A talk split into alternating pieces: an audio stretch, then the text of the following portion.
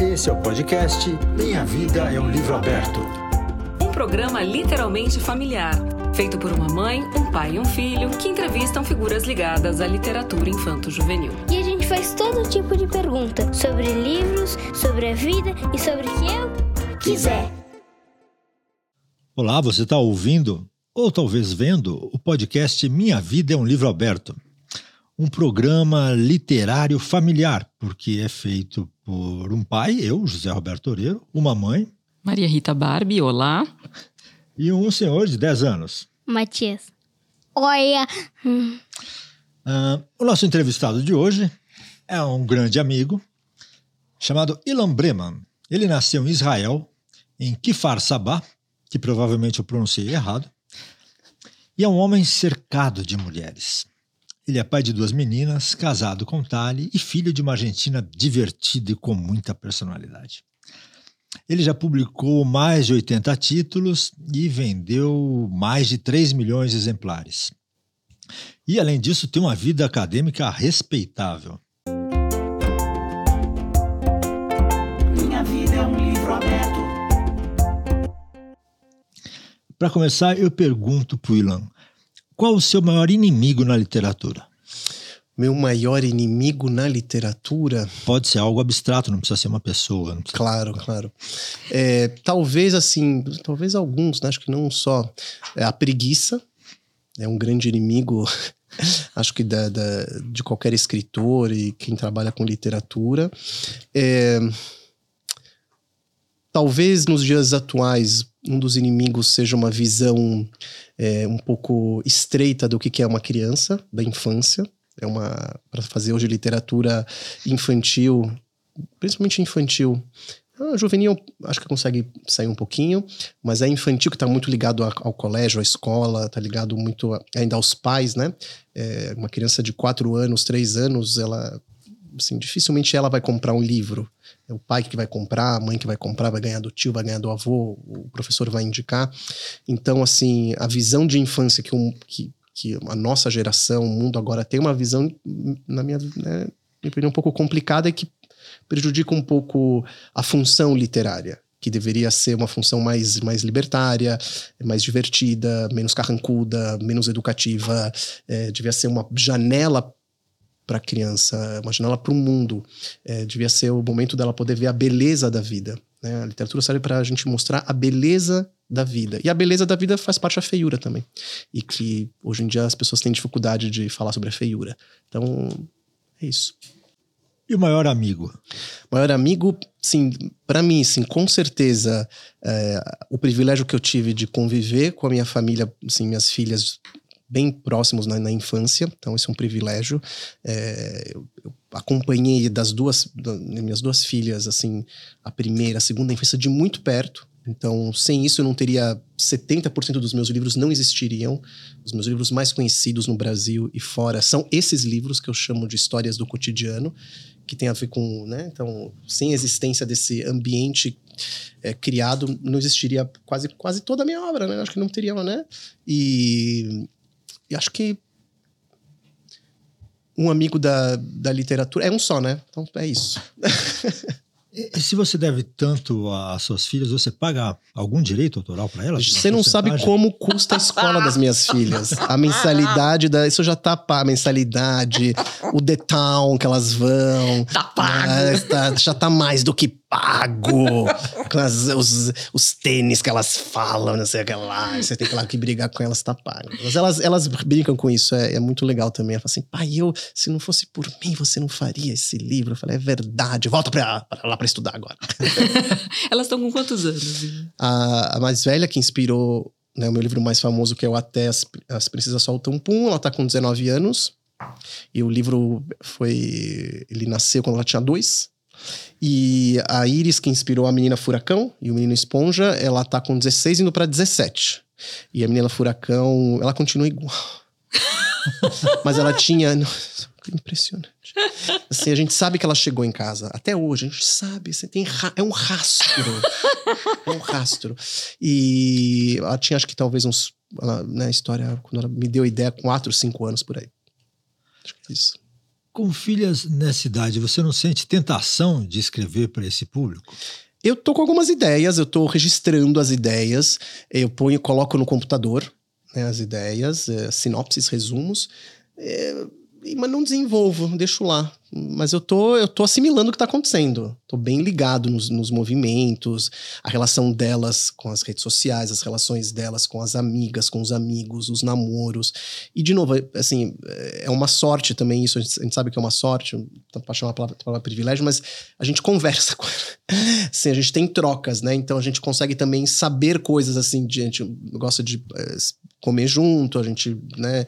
É, janta junto, tá bem próximos e então, sim, é uma hora acho que talvez saia, mas eu tenho muito material ainda para literatura infantil. Muito material, muito. Que tem a ver, literatura infantil não tem a ver só com as minhas, as minhas filhas, também é, talvez seja só uma forma de eu poder falar sobre, sobre a minha própria infância, sem consciência, sem a consciência disso, de falar sobre coisas que estão lá né, fechadas lá no meu coração, na, na, minha cabeça.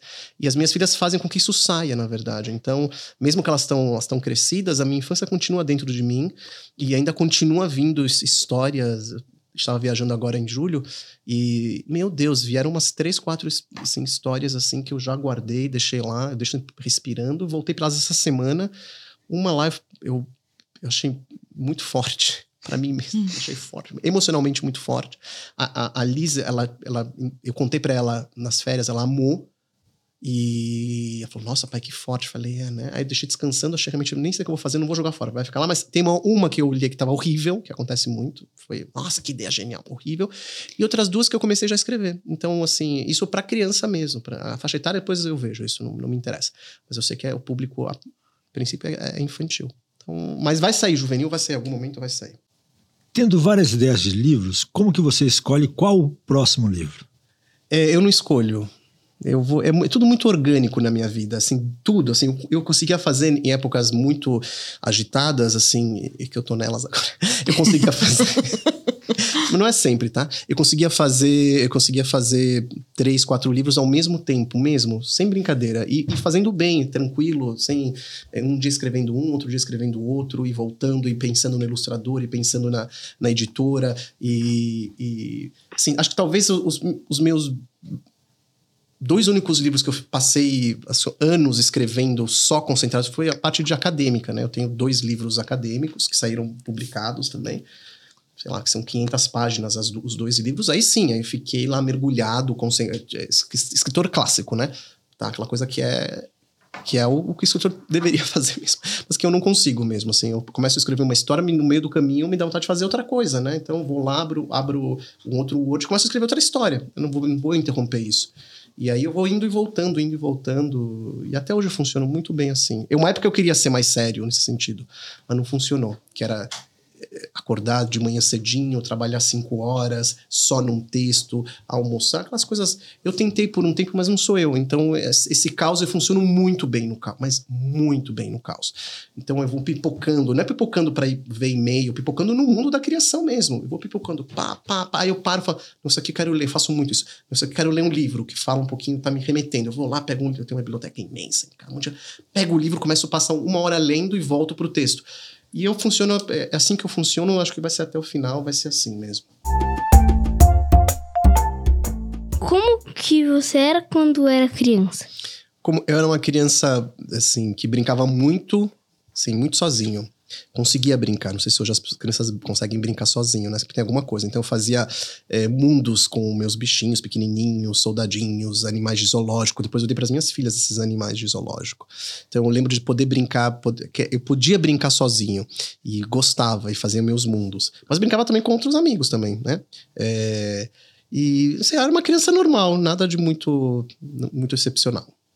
Qual o primeiro livro que você lembra que você leu? Que eu li. Olha que coisa curiosa, Matias. O primeiro livro que eu lembro que eu li é de uma escritora que hoje faz parte de um grupo que a gente se, se frequenta, se reúne há muitos anos, que seu pai faz parte desse grupo, que chama O Sete, e é um livro da Mirna Pinsky. E que chama. Eu levei ela, não sei se você vai lembrar que eu levei ela pra autografar, bem no começo, não sei se você vai Aham. lembrar, que chama Zero Zero Alpiste. Eu levei o meu, o meu, quando eu, eu tinha, sei lá, pouquinhos, sei lá, sete, oito anos. E é o primeiro livro que eu lembro de ter lido da Mirna, que hoje em dia é uma amiga, uma, uma colega aí de- desse grupo. E, e é um livro que fala sobre o menino que, que tinha vergonha de chorar. E ele, ele. Que menino não chora, essa é a ideia de antigamente, menino não chora. Então a história é sobre isso, né? Sobre como que menino também pode chorar. É um livro lindo, lindo, lindo. E agora tem uma versão nova que a Mirna fez, é uma ilustração nova, bem legal. A aula de português era a sua preferida? Aula de português? Não. Minha aula preferida sempre foi na escola História. Ah, História, eu era. mas Eu arrasava em história. Português é normal. E geografia também. Hoje em dia, assim, as minhas filhas, assim, sempre quando precisam de, de história, geografia, elas vêm falar comigo. E eu adoro dar aulas de história. Então, minha filha, de 16, estava falando sobre a Inquisição, né? Idade. idade é, o momento da, da Inquisição, que é uma, uma parte que aconteceu lá na, na Espanha e em Portugal. É, de perseguição para as pessoas que não eram é, católicas, contra os protestantes, contra os judeus, contra. E eu estudei muito isso. Então, eu passei horas falando com a minha filha, ela estava curtindo. Então, eu adoro história. Até hoje eu gosto muito de história. Mas era história e geografia. você foi contador de histórias. Conta um pouco como é que foi essa fase da sua vida, quando que isso aconteceu, quando isso aconteceu. É, foi, foi algo não programado, como quase tudo na minha vida, não programado. Eu programo tudo, né? Mas não adianta.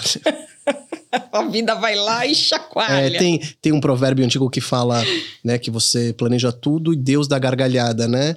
É, pode ser Deus, pode ser o destino que, né, que você queira, né? Mas assim, a gente programa. Eu tava com 18 anos, eu estudava na PUC, muito cara a PUC, de São Paulo, e eu fui trabalhar para poder ajudar a pagar a faculdade e tudo mais.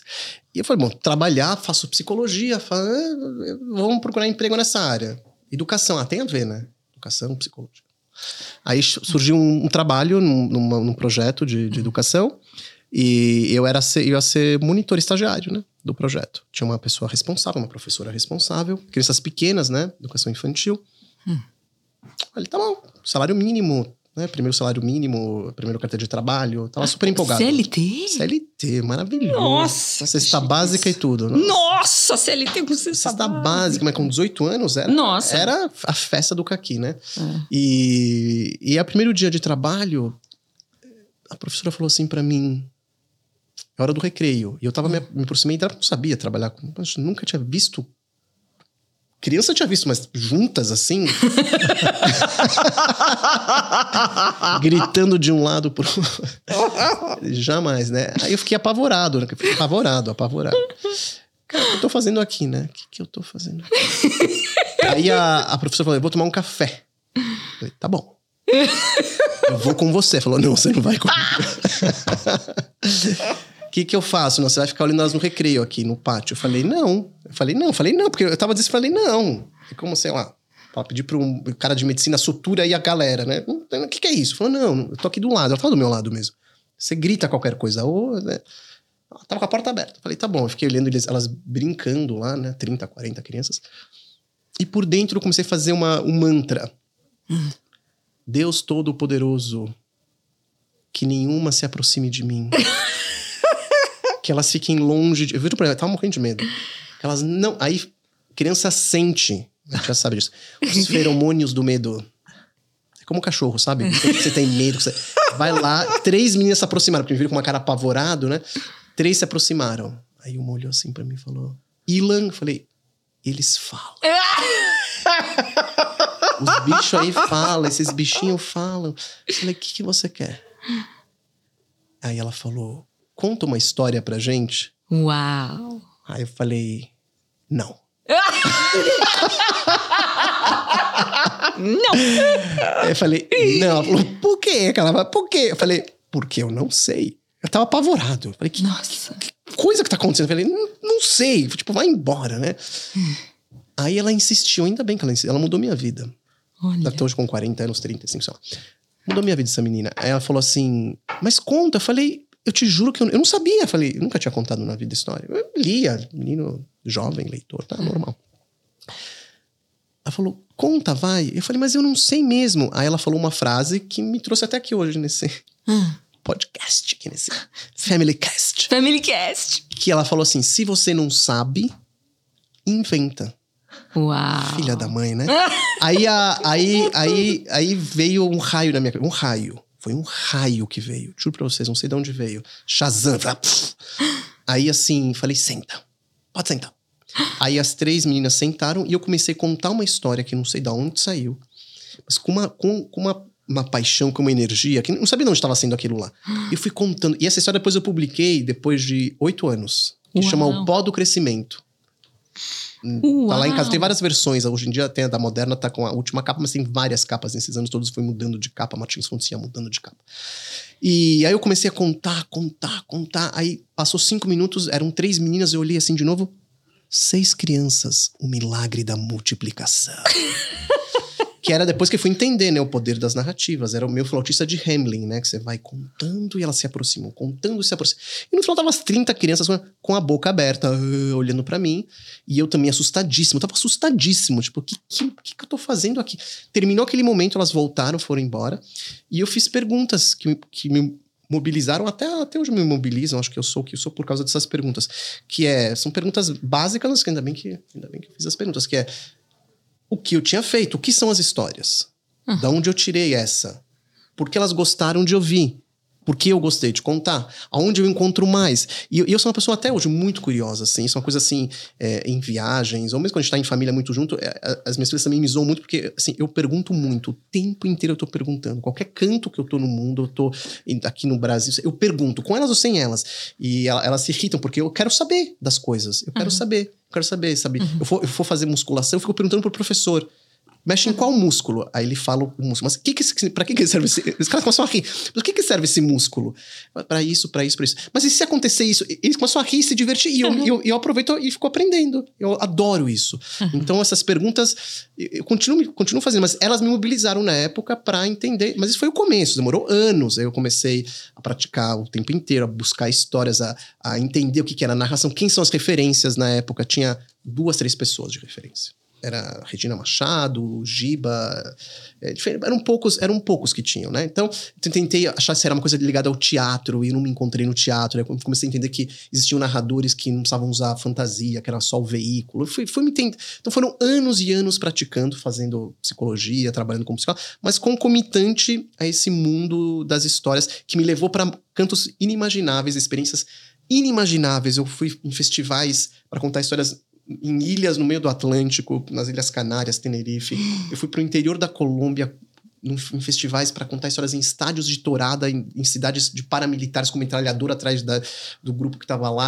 Eu, eu- eu contei histórias em trem, em casamento, é, isso tudo oral que se chama, sem livro, né? Nesse momento era sem livro, né? Então, assim, é, experiências maravilhosas, assim. Eu conseguia passar horas e horas e horas e horas contando histórias. Minha memória era, não é mas eu registrava muito facilmente as histórias, porque eu trabalhava com um tipo de estrutura muito, que chamo de esqueleto. Então, eram centenas na cabeça. E. Enfim, muita. Tô lembrando de. Criei um projeto que chamava Degustação de Histórias, que era para adultos, com comida, famosérrimo. Foi onde eu conheci o Ilan. É, então. Foi Eu lembro numa que você livraria. foi. É, eu lembro que você foi. Aí teve um jantar bom e tinha um cara contando história. É, era eu. Pô, demais aquilo. Era fora demais, né? Era demais. Isso já era para adulto, eu já tinha É. mas eu já tinha feito um upgrade para. Ué, como tava, vou fazer para não esquecer como conta histórias, eu vou fazer para o mundo adulto. Era uma coisa bem. Eram contos eróticos, eram contos indianos, era uma coisa bem legal. Mas aí começou a acontecer uma coisa curiosa que me levou da, da menina não sabe inventa para os livros, né? Aham. que foi um segundo salto profissional. Primeiro foi essas perguntas, agora foi o segundo, que eu ia para os lugares para contar histórias, isso acontecia muito na degustação. E quando você vai voltar? Ah, A degustação tinha um mês, Aham. né, mas eu podia morrer entre um mês e outro, eu podia morrer. Aí não ia ter mais degustação. Então eu ia para as Ilhas Canárias, e quando você vai voltar? Foi demais. Falei, pode ser que nunca. O avião caiu, no- isso é trágico. O avião caiu no Atlântico, alguma coisa. Não, pode ser que não rola. É, aqui no Brasil, então, eu circulei o Brasil inteiro fazendo isso. Quando você vai voltar? Pode ser que nunca. Mas aí eu perguntava, você quer o quê? Que eu volte por quê? Para uns Hum. olhos verdes lindos? Você quer? Ou não, a gente quer as suas histórias. Mas quais histórias? Então, quando, eu, quando, eu, quando elas me falam quais, muitas delas eram histórias que eu tinha criado, que não tinha a ver com repertório de livro. Então, então elas querem as minhas histórias. E eu tinha tudo anotado. Eu falei, ah, então se eu publicar essa história, eu não estou lá, mas o livro está. Ah, Será que resolve? Eu falei, acho que resolve, né? A pessoa quer me ter perto.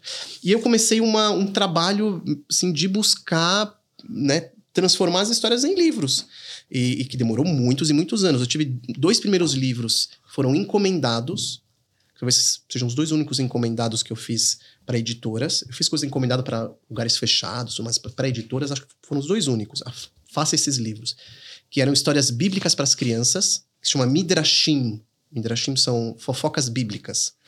E eu adorei conhecer isso, eu sou curioso. Então, era, era, um, era um editor da, da comunidade judaica, de uma, tinha uma livraria chamada Sefer, ainda tem, em Genópolis, e que ele me pediu, me viu contando histórias, me pediu para fazer esses dois livros. Fiquei emocionadíssimo, é 97 e 99. E ele falou desses Midrashim que eu fiquei alucinado. Então, para ter uma ideia do que é o Midrash, é, vou contar para vocês, é muito lindo. Então, assim, Moisés com o mar. Sabe o filme do, do como é? É. Heston. do Charlton Heston. Que ele abre a- os braços e o mar se abre, aquela coisa linda. Então, isso é o que tá no oficial. Aí tem o paralelo. Tem o Blue, tem o paralelo. né? Tem o, o- eu chamo isso de Broadway, que é o abrir o mar em dois. Agora tem o Off-Broadway.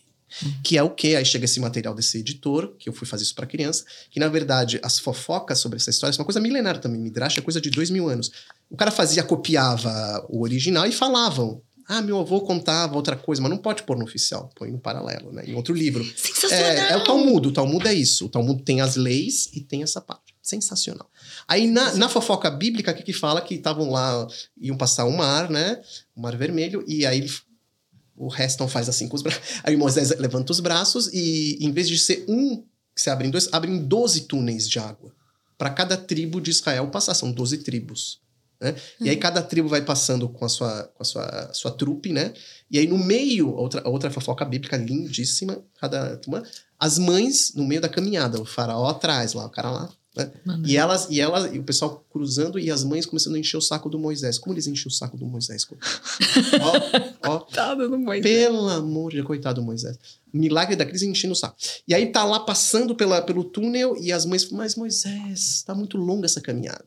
Tipo, era caminhada muito longa. A gente tá com fome, os bebês estão chorando, precisam de leite. Aí ele recebe um Twitter de Deus, né? Uma, um WhatsApp de Deus. E ele fala assim, sabe a mensagem? Passa pra frente. Ah, fala pras mães rasparem as colunas d'água. Elas raspam. E aí jorra leite em vez de água. E elas pegam, é lindo, é lindo. Lindo. E elas pegam. e- Então, isso é um Midrash. Então, eu fiz dois livros desses Midrashim encomendados pelo, pelo, pelo Jairo. E que, enfim, eu tenho um guardado, o outro não sei, só em sebo, um só que eu consegui guardar. E a partir daí, assim, eu, a Thali, ela ria comigo, né? Porque a gente, depois desses dois livros, a gente foi, sei lá, foi pra praia, foi pro litoral aqui sul. E aí a gente foi pra uma pousadinha. Aí tava lá profissão, coloquei escritor, ela começou a rir de mim. Pô, você tem dois livros, só que escritor. Não põe escritor, que você não Eu, porque tava já me achando, e não eram dois, ela tinha razão, né? Vocês já estavam A casados? gente tava junto já. Já estavam juntos. A gente falou assim, põe psicólogo, né? Você não, você não é escritor, né, ainda. E Ela tem razão, né? Dois livros só. E aí até, até, até lançar em 2000, isso- a gente foi, é muito, foi muito, muito sofrido. Foi muito sofrido, muito sofrido. Porque também eu tive essa coisa de querer lançar livros nas melhores editoras daquele momento. Que era uma coisa, por quê? Porque eu trabalhava traba- Fiz muita coisa ligada ao mundo do livro sem ser escritora. Então, eu trabalhei durante cinco anos na Fundação Abrinq.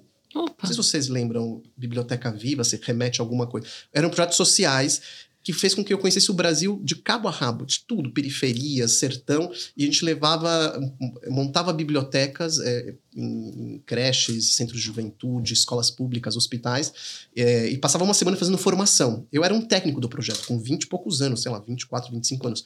E aí, assim, a gente, o meu papel no projeto era e eu, nossa, eu aprendi muito com isso. É, tendo um, dois livros só publicados. Antes disso, né? Que eu entrei, eu acho que em 97, eu já tinha o primeiro. E é, que era o quê? Que eu fazia formação para eles serem mediadores de leitura. E a parte mais legal do projeto, que era eu fazia acervos. Então, eu era responsável de comprar os livros. Tinha muito dinheiro o projeto. Tava, o Citibank bancava, então o problema não era... Tinha uma verba boa, porque a gente queria qualidade 100. Então, imagina, eu ia para Vila, na época que era ainda do Aldo, não do Samuel e, e, e falou assim: escolhe mil livros. Mil livros, era para cada entidade. Depois a gente fazia a seleção super criteriosa, mas mil livros para dar para. Então, eu passava o dia inteiro escolhendo livro, conhecendo o que, era de melhor, do melhor do mundo. Pesquisava, porque não, eu sou curioso. Pesquisava os melhores autores que a gente tinha no Brasil, o de fora que estava chegando. Comecei a entender o que, que era o mundo editorial, comecei a entender o que, que é o livro. É, isso ficou para mim até hoje. Então, quando eu publiquei o meu primeiro livro de ficção, eu queria a melhor. Eu queria os melhores. E eu vi muito não, porque você, você imagina, você vai começar lá em cima. Então, meu primeiro livro é da Martins Fontes. Você... Aí o segundo, o segundo livro que foi fazer era da Brink Book. O terceiro da Kozak Naif. Eu falei, nunca vou publicar na Kozak. Eu fui alucinado porque eu trabalhava com o livro. Eu, eu tinha a certeza que, que a, eu tinha certeza que que criança tem que ter livro bonito. Então, por isso que eu não fazia isso por uma questão egóica minha. Era uma, era uma questão de, de Claro que eu queria, eu queria ter certeza que tinha qualidade, porque está publicando tem qualidade. Mas mais do que isso, eu quero o livro bonito na mão da criança. Uhum. Que a gente fazia. Eu fazia isso num projeto social. Eu não vou dar livro ruim para. Porque, ah, criança é pobre, livro ruim. Dá licença, pensamento horroroso. É ao contrário, né? Criança pobre, livro melhor ainda. Uhum. Né? Assim, então, assim, eu queria livro de qualidade. As livros de qualidade, na minha cabeça, eu conhecia, tinha que ser as editoras que mais estavam lá bombando. Depois foi na Companhia das Letrinhas, e, e na época eu fui pegando essas editoras, é, que foi, foram os meus começos, né, assim, de tudo. Mas, assim, basicamente eu comecei a ser escritor 100%, demorou também anos, em 2004. Tem tudo. Até aí, até hum. aí eu trabalhava CLT, é, norm, gente normal. Segunda sexta, às vezes sábado, trabalhei muito de domingo, normal. Até 2004, vida né, de, de, de, das pessoas que fazem né, a Tali. É, eu trabalhava como todo mundo normal. Aí quando você fala assim, eu quero só viver do mundo de livro, que é, um, é o mundo da incerteza, que é o um mundo, sabe, você vai ganhar dinheiro, que não tem final de semana, que você não tem, é, você, você não precisa organizar a sua vida em relação a isso, né? Você não tem chefe, você não tem é, as metas para. Não, não tem nada disso. Então é uma coisa meio para descobrir. E foi 2004 e a Tali falou para mim: eu trabalhava numa empresa, tinha plano de saúde. Não, porque é importante. Né? eu, sou, eu sou neurótico com isso, eu tinha plano de saúde. Uhum. E porque eu, eu não ia fazer isso se não fosse a Tali, ela sabe disso. E eu falei assim: vai, vai, que a gente segura aqui a onda, dá uma apertadinha aqui, a colar. E vai, vai, vai atrás aí da, do seu sonho, vai lá. Aí eu passei dois anos, de 2004 a 2006 patinando, porque era o mundo do livro, que significa publicar, fazer feiras literárias, bate-papos, e que o autor ganha cachê e tudo mais. Podcasts. Até, podcasts na época não tinha, infelizmente. E assim, você, você fazia todo esse. esse para tentar. Mas aí, aí você fazia aqueles erros básicos. Aí tinha um mês maravilhoso, uhum. sabe o que eu tô falando, né? Aqueles meses maravilhosos. Uhum. Aí eu achava que isso ia durar para sempre. E aí eu, putz, gastava tudo. Tudo. Tudo, gastava tudo.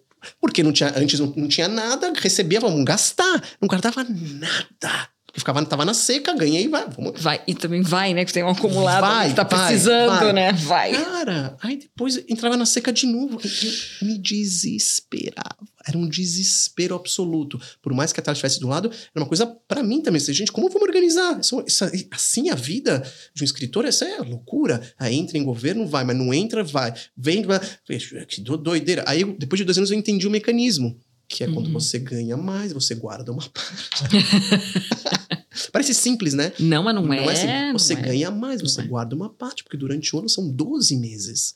Então, 12 meses você precisa fazer os cálculos, porque você não vai ganhar o mesmo todos.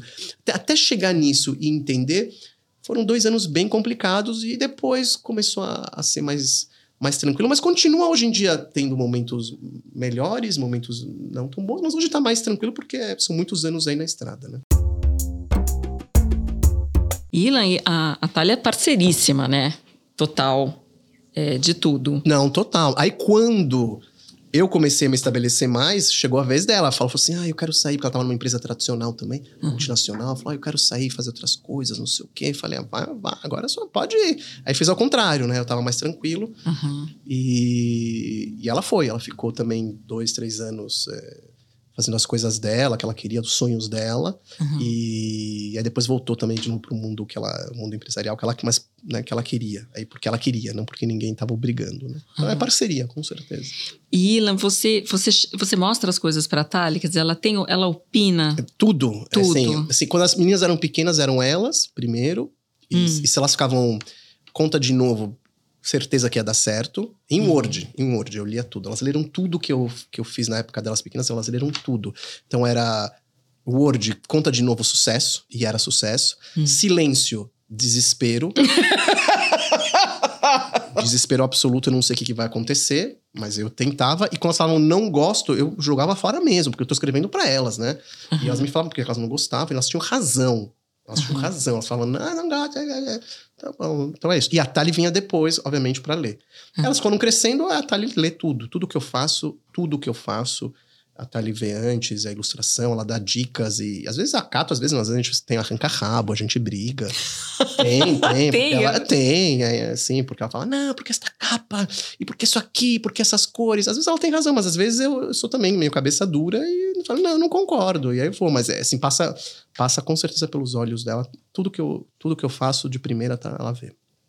Que horas você escreve? Eu, eu escrevo, de novo, eu falei no começo que eu sou meio caótico, né, de caos, né? Então eu tenho períodos que eu escrevo o dia inteiro, tem períodos que eu não escrevo. Eu não sou organizado, essa é a resposta. Eu não sou organizado para escrever. Então, períodos que eu escrevo muito, mas muito mesmo. Períodos que eu não escrevo quase nada. Tem períodos que eu escrevo muito em. Eu viajo muito. Seu pai também viaja bastante. A gente viaja, então eu escrevo muito em, em avião, escrevo muito em hotel, eu escrevo de saudade dirigindo o carro, tô lá fazendo as minhas coisas. Mas são períodos, eu não tenho. Eu não sou organizado. É caos. Hotel é ótimo pra escrever. Né? Hotel é bom. Hotel é bom. Não tem Fazer a comida pra você, é, arruma não tem as cama. crianças chamando. Viu, Matias? Às vezes é bom, é bom. Você escreve no computador ou com caneta? Eu escrevo no computador. Bem rápido essa. Dos seus livros, qual o seu preferido? É, Essa é uma pergunta que aparece muito na minha vida. Assim, os últimos sempre são os que. É que nem bebê. Bebê, quando ele nasce, ele faz cocô, ele faz xixi, você precisa cuidar, trocar fralda. Se você não cuidar, foi pro brejo, né? Bebê precisa ser cuidado. Diferente de girafa, quando nasce já sai girafando. É, né? O camelinho já nasce camelando. Bebê não. Não, não nasce bebezando. O bebê humano precisa ser cuidado durante alguns meses e anos, senão morre, né? Então, assim, o livro, quando ele nasce, ele, ele é um pouco assim, né? Se você não falar dele, se você não cuidar. Não que você gosta mais, mas não precisa falar, porque daí ele, ele ganha experiência. O livro, eu tenho livros de 20 anos, de repente é o, é o seu filho voltando lá, da, foi fazer mochilão na Europa. E aí ele volta, alguém fala: Nossa, eu amo esse livro, mas esse livro já tem 20 anos. Pô, aí você lembra, cara, é meu filho, cara, eu te amo, você estava lá longe, mas eu continuo te amando. Então é isso, eu gosto de todos os últimos. Tem assim, por exemplo, esse aqui que é um último que chama Desliga e Abra. Falo bastante dele, por exemplo, isso aqui. Que é o livro aqui que eu acabei. Saiu faz pouquinho, Desliga e Abra. É, tem outro livro que tá me. Eu tô falando bastante dele, não tinha em casa, chama A Espera, que é um livro sobre a minha cachorrinha. Todos os adultos chorando. Tá todo mundo me mandando WhatsApp chorando, aos prantos. Juiz, assim, que eu conheço. Estamos chorando, assim.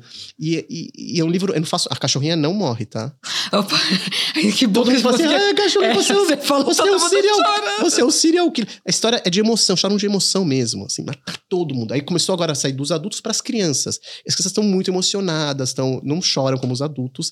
Lendo, você vai entender como a criança, ela- mas elas ficam bem sensibilizadas, amam a história. Então eu tô falando bastante desse livro. Mas é porque ele é novo, ele acabou de sair. Deu vontade de ler o livro da cachorrinha? Da Ah, eu espera, quero ler. Tá vendo? Então é isso. É porque eu tô vibrando com o livro agora. Então, e vou vibra- vibrar com os próximos novos. E esse aqui vai ficar velhinho, não vou falar tanto.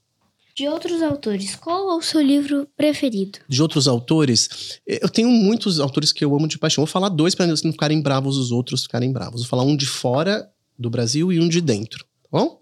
Então, de fora eu tenho um autor que eu amo de paixão, então vários que eu amo, mas é um que eu gosto demais da conta, li muito para as minhas filhas, que é o, é o Roald Dahl, que é o autor da, da Fantástica Fábrica de Chocolate, Os BGA. Pestes, os BGA, As Bruxas. as Bruxas, Matilda, Senhor Raposo e assim vai.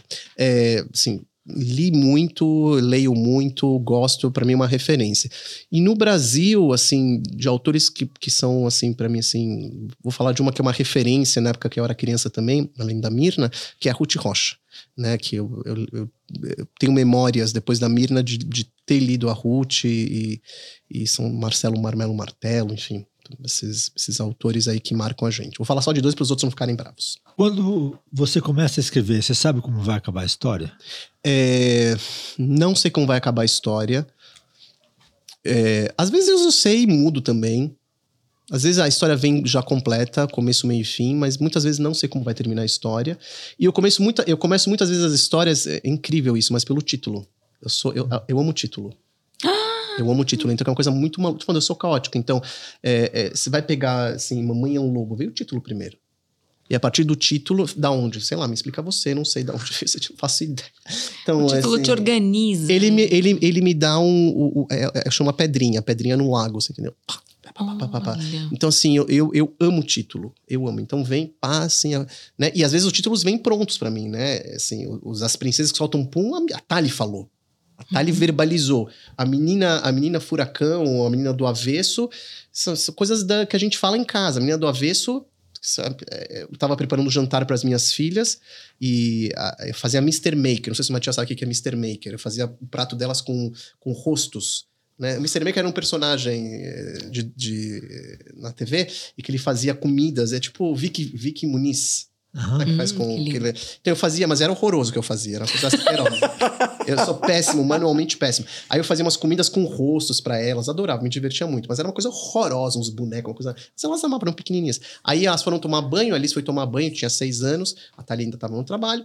Ela chegou, se sentou lá, eu fiz um Mr. Maker pra ela. E a Iris demorando. E com três anos ele já tomava banho, super independente, mas... Eu falei, Iris, já tô, eu tô no quarto, pai. Tá bom. Tô esperando, Iris. Tá, Eu fiz o seu Mr. Maker, não sei o que lá. Aí, de repente, eu vejo ela no corredor vindo assim. Ela chega perto de cabelo tudo enroladinho. Isso, isso mostra a sensação querer cair no chão de tamanha fofura. Eu falei, para! O que foi, pai? Tá acontecendo aí? Ela tava com um pijama ao contrário, a parte de cima e a parte de baixo. Eu falei, tá tudo bem. Ela viu que eu saquei, né? E ela, ela, ela tava lá pronta. Ela olhou fez assim. Eu olhei assim, ela levantou assim, a meia ao contrário. Eu falei, mais alguma coisa? Ela fez. Espera, ela virou, abaixou a calça, a calcinha ao contrário. Eu olhei pra ela e falei assim: o que, que tá acontecendo aqui? Ela falou: pai, você não entende nada? Eu sou a menina do avesso. Nossa! Pronto. Você entendeu o título? Pronto. Aí eu saí correndo pro escritório, escrevi a menina do avesso e caiu a história inteira. E eu fui trabalhando ela, mas caiu a história, ela me deu de presente a história, pelo título, né? E elas gritavam, que elas já sabiam isso. Papai, é livro, é mais um, obrigado, meninas, pra faculdade, ó lá, pra vocês, ó. E aí você, aí você já lá, você já. Então, o título às vezes sai assim, mas ele sai da minha cabeça mesmo. A espera foi assim, foi agora, foi na pandemia a espera. A Daphne, a, a, a Daphne, minha cachorra. É, até cachorro, tá vendo? Tudo mulher na minha vida, até cachorro. Tava assim, eh, tava com a Daphne e com a Tali andando lá na- no condomínio. E ela ama, ela ama andar com os dois. Quando ela anda só com a gente é uma depressão, mas então os dois ela gosta. Aí eh, vai entender os cachorros. Aí ficou muito, muito brava com isso. Aí a gente tá lá andando, a Tali vê uma amiga do condomínio e ela se afasta, a Tali, sei lá, uns 40 metros. E a cachorra entra em desespero. Aí eu sento numa pedra que tem lá e ela fica olhando pra Tali durante 20. Eu contei 20 minutos. Porque a Tali, assim, ela conversa, ela fala. Aí eu Não imagino tranquilo. como seja. É, não você imagina como seja isso. Eu, eu- cara, 20 minutos falando. E eu tava, eu tava bem sereno, Toreiro. A gente se acostuma, né? Então, bem sereno. É, eu falei assim: vou esperar, vou relaxar. Eu gosto desse momento tranquilo. Aí eu sentei na pedra e a Daphne, eu contei 20 minutos reta, com o rabo reta, olhando pra Tali. Ela não tirava o olhar. Daphne, nada. 20 minutos. Aí eu olhando, de repente veio a espera. E quando veio o título A Espera, veio uma história embaixo dela. Quer dizer, foi aqui o teto e começou a vir toda a fundação embaixo. E eu comecei a ficar emocionado só com a história. E eu peguei o celular e comecei a fazer. Ainda bem que a Thalie demorou bastante. Aí a gente, a, a, Thalie voltou, ela ficou louca, cachorrinha, a gente foi pra casa, foi pro computador, fez uma sinopse. Como sempre, deixa eu descansar, volto, vejo se é bom mesmo. Aí eu voltei e falei, é bom, isso aqui é bom. Aí fiquei semanas trabalhando, isso na pandemia. Foi, foi lá, fui trabalhando, trabalhando, trabalhando, passou a pandemia, continuei trabalhando, blá, blá, blá, e falei, agora tá pronto. Aí mostrei lá pras, pro pessoal da Moderna, todo mundo chorou. Eu já falei, Nossa, poxa, a quero chorou, ver. a Thalie chorou antes. Minha mãe chorou antes, que eu tinha mostrado pra minha mãe também. É, eu falei, pô, deve ser bom mesmo, né? Fazer adulto chorar mesmo, né? Então deve ser bom. E aí foi para foi, foi, sendo foi publicada, foi, foi publicar. Então nasceu o título primeiro, a espera foi o título, né? Nossa, que pergunta boa.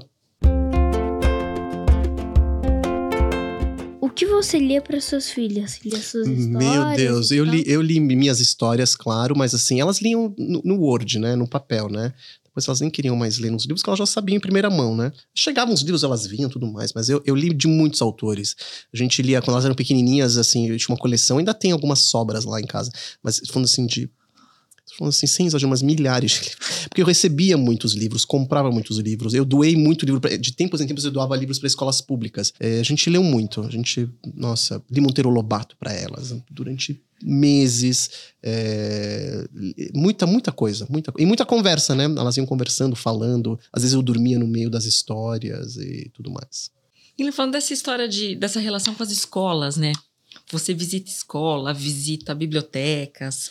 É, me fala um pouco assim de coisas que te impressionam quando você chega, tanto boas quanto ruins, e me fala também um pouco de alguma história que ficou marcada para você, de alguma visita que te marcou. Ah, nossa, são tantas. Às vezes eu daria para fazer só um podcast sobre isso. Porque é muito, é muita coisa. Eu frequento escola desde que eu comecei a, a, a publicar livros, né? Desde o Pó do Crescimento. A primeira escola que adotou o Pó do Crescimento, que eu fiquei super emocionado, foi Rainha da Paz. Ah. E que me deu um presente que eu guardei durante anos, depois não deu mais para guardar, né? Porque o tempo passa, as coisas né, acabam estragando. Que ele me fez um patchwork, um tapete com os desenhos do, do pó do crescimento, com um, um travesseiro que a gente usou durante muitos anos em fazendo piquenique, não sei o quê. Isso foi a primeira escola que me adotou, no, né? Foi o Rainha da Paz. Depois eu fui durante muitos anos, né? Então eu frequentei muitas escolas particulares e públicas desde aquela época, e bibliotecas públicas, gestões antigas. Então eu conheço bem bibliotecas públicas, né? Desde a da época eu lembro do, do, do que o Maluf era prefeito, que a que o, o, o, Pita depois foi prefeito, e já estava lá frequentando, tanto como contador de histórias, depois como escritor e tudo mais. Então tem muitas histórias, né? Assim, é, assim histórias ruins nunca estão ligadas a, a, a, a, questão das crianças na escola, sempre é muito bom os professores, mas a parte ruim é você ver muitas vezes, depois de décadas, a gente não avança, por exemplo, né, em ver bibliotecas públicas na cidade de São Paulo que não mudaram nada, o equipamento continua mesmo, maltratado, sem manutenção, desprestigiado pelo poder público. Uhum. Depois de 20 anos que você vai. Então, isso é uma coisa ruim. Escolas, algumas escolas públicas, é, normalmente mais estaduais, que eu te diria mais do que escolas municipais, porque eu, eu tenho uma visão que é toda, toda a, o desenvolvimento educativo tinha que ser tudo município. Porque o mundo acontece no município e não no mundo federal. Então é no município que acontece a vida. Então, para mim, tinha que ser do, ensino, do, do, da educação, da creche até o ensino médio, tinha que ser municipal. Não ter esse corte e tudo mais, né? Então, eu diria que a parte ruim é, é ver, assim, como que escolas assim são abandonadas, né? Algumas são bem abandonadas, né? É, por mais que as professoras, diretoras se desdobrem. Então, eu lembro de, de professora se desdobrando para comprar um bolo que eu estava indo, comprar papel higiênico você precisava usar o banheiro, é, enfim, é, tiravam do bolso para pintar a escola. Isso é uma coisa, né? Você tem muito dinheiro, então não precisava fazer isso. E partes boas e divertidas, nossa, tem demais. Então, tem uma, uma escola em São José dos Campos, que é uma escola pública. Até hoje eu, eu lembro disso e é muito. Eu conheço as, as professoras ainda daquela época, elas não, elas não esquecem também. Elas me convidaram para ir para a escola para almoçar. Hum. Tava fazendo um trabalho com a secretaria, falou assim: você não quer vir falar com a secretaria? Ah, vou, claro. Você vai almoçar primeiro? Tá bom. Aí eu, eu, eles me levaram, me levaram para almoçar nessa escola. Aí quando eu entro para almoçar, tinha um, um, um, buffet, um buffet lá, com gente, com garçom, com tudo mais, e tinha uma melancia assim enorme. Tem foto disso, uma melancia é, feita com escultura com uma estrela de Davi. Meu é, Deus! Aí, aí, eu falei assim, gente, que lindo. Ela falou assim, não, porque você é judeu, né? Eu falei, eu sou. Então, é tudo kasher. Eu falei, eu falei, o quê? Mas eu não sou, eu como porco. Eu adoro presunto, eu tenho presunto em casa. Elas começaram a gargalhar. Você tá falando sério? Eu falei, cara, eu como cheeseburger, eu amo cheeseburger. Sei se tiraram que eu como kasher.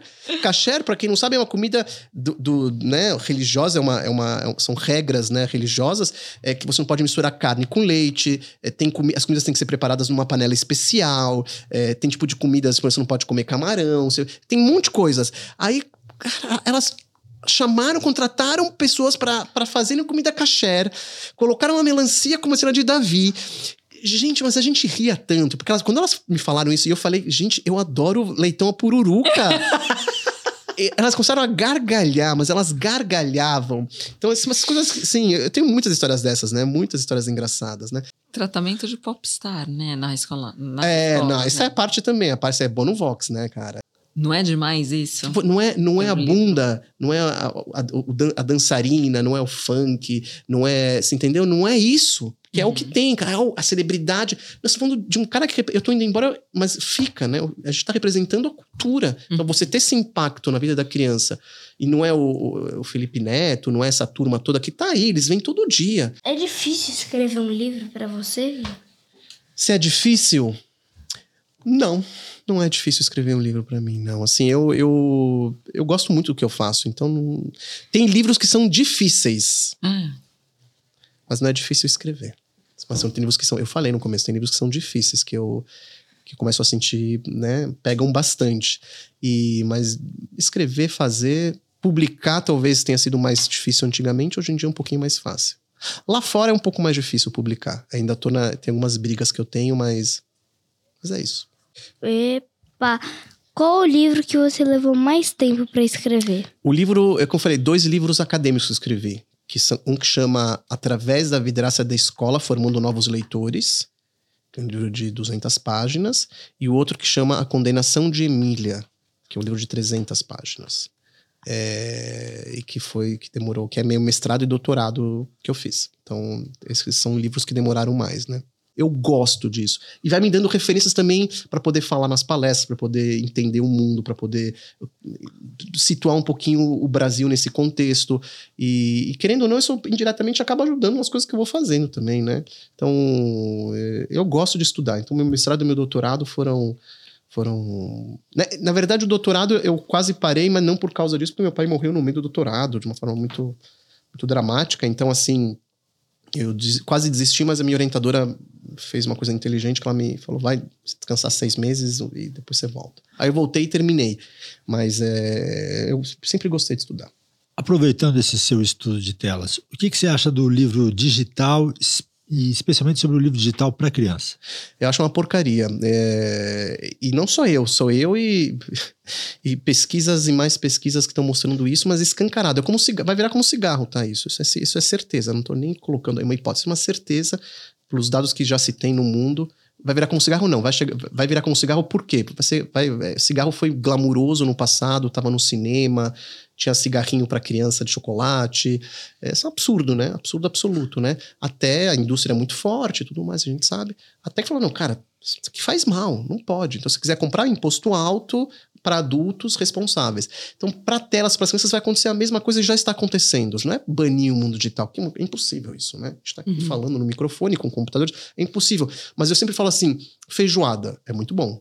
Tem gente que gosta. No geral, as pessoas gostam. Mas você não dá feijoada para bebê. Você vai matar o bebê. Você dá o que pro bebê? Leite. Depois, papinha. Depois, comida sólida pequenininha. Até o momento que a criança pode comer feijoada. Depois que ela come- começa a fe- feijoada, todo dia? Não é todo dia, senão ela vai ter um treco também. uhum. Então, o mundo digital é isso. Ele, ele vem com uma avalanche de informações, com uma avalanche de, de, de, de estímulos que o cérebro humano não foi preparado para isso. E não é neutro. Existem pessoas por trás querendo que a criança, nossos filhos, sejam sequestrados por isso. Para lucrar dinheiro. E quem criou isso? Criou isso no MIT, num departamento que tinha o nome de persuasão.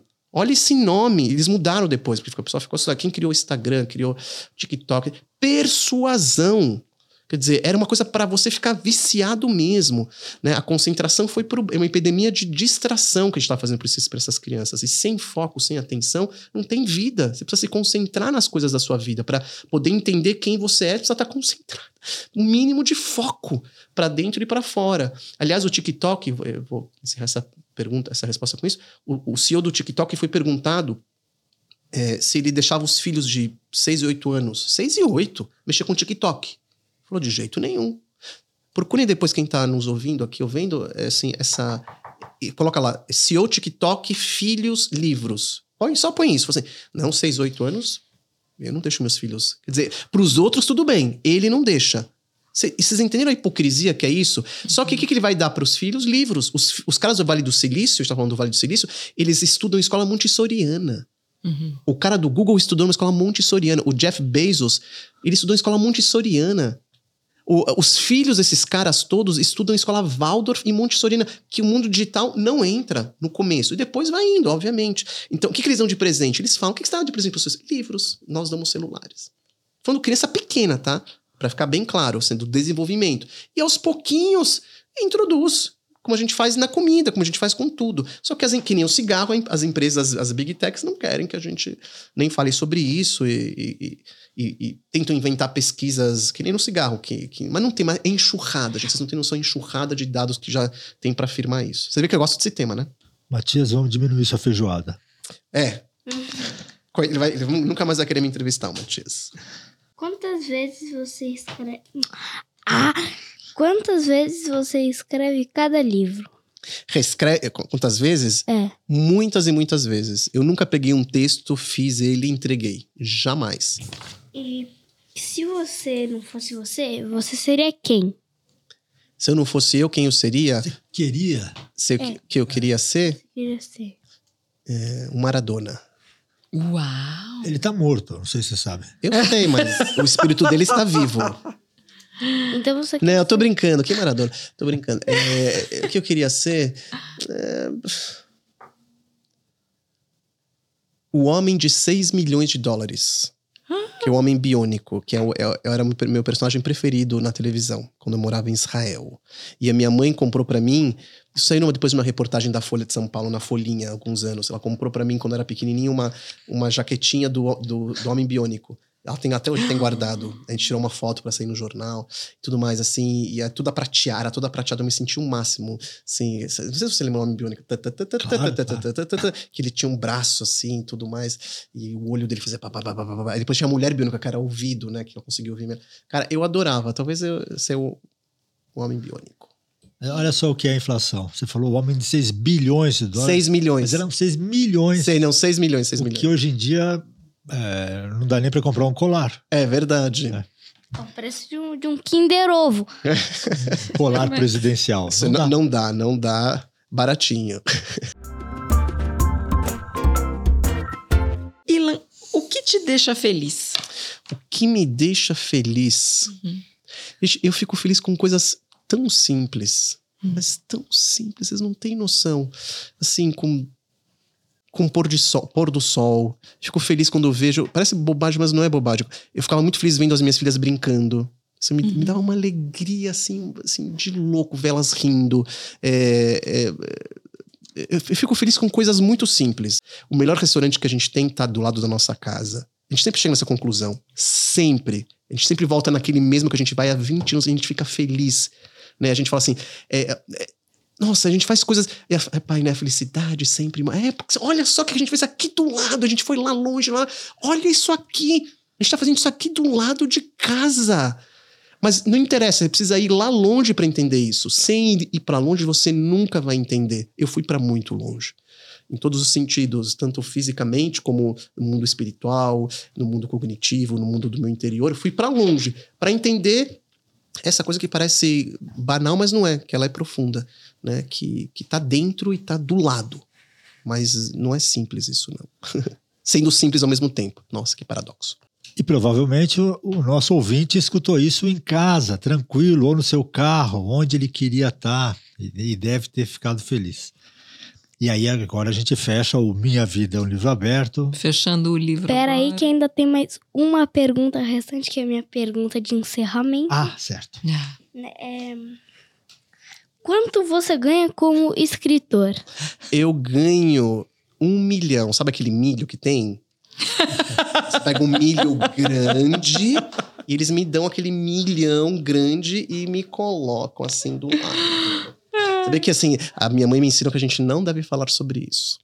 As pessoas têm que deixar a imagem. O que eu posso contar pra vocês, que é uma coisa importante, é que as crianças e adultos também, eles acham que o autor ele ganha do preço do livro metade, por exemplo. Hum. Então, isso é uma coisa que sempre aparece no bate-papo, né? Então, e as pessoas não entendem que, que o autor, no processo do livro, é o que menos ganha. Então, ele ganha de 5 a 10% é, do, do preço do livro. Então, um livro que custa 50 reais, ele pode ganhar 5 ou 2,5, se ele divide com o ilustrador. 2,5. É, Uhum. 2,5 reais. É, é isso mesmo, essa cara mesmo, Matias. Então, assim, você faz a conta de quantos livros você precisa vender para ganhar dinheiro, para viver ou para guardar, para fazer seus sonhos e tudo mais. E lá fora ainda é me- é- o direito autoral é menor ainda. É, aqui, aqui ainda é melhor, mas lá fora ainda é menor. Você vai lá fa- falar para criança, você está ganhando 3, 4% e fica, né, fique feliz, né? Então, assim, é, ainda, ainda por cima eles têm uma coisa ainda, assim, acho que mais sofrida, que eles ganham, grande parte, uma vez por ano só. É um arranjo de uma vez. por- Então, como ele se organiza? Eu não sei como. Então, como eles fazem? Trabalham como jornalistas, dão aula, dão oficina, eh, dão palestra. Porque o cara ganha uma vez por. Como alguém se organiza numa profissão ganhando uma vez por ano? É muito difícil, né? Dá uma entrevista para podcast. É, exatamente, para que as pessoas comprem mais livros. E eu veja mais aranhas. Muito obrigada, Ilan, Obrigado a vocês. pela sua participação. Uma honra enorme ter você aqui. Uma alegria pra gente. Igualmente, igualmente. Minha Vida é um Livro Aberto é uma série da Biblion, sob gestão da SP Leituras para a Secretaria da Cultura, Economia e Indústria Criativas do Estado de São Paulo. Apresentação, produção e roteiro: José Roberto Toreiro, Maria Rita Barbi e Matias Toreiro. Edição: Alexandre Lima. Trilha sonora: Fernando Salem. Gravação: SP Leituras. Minha vida é um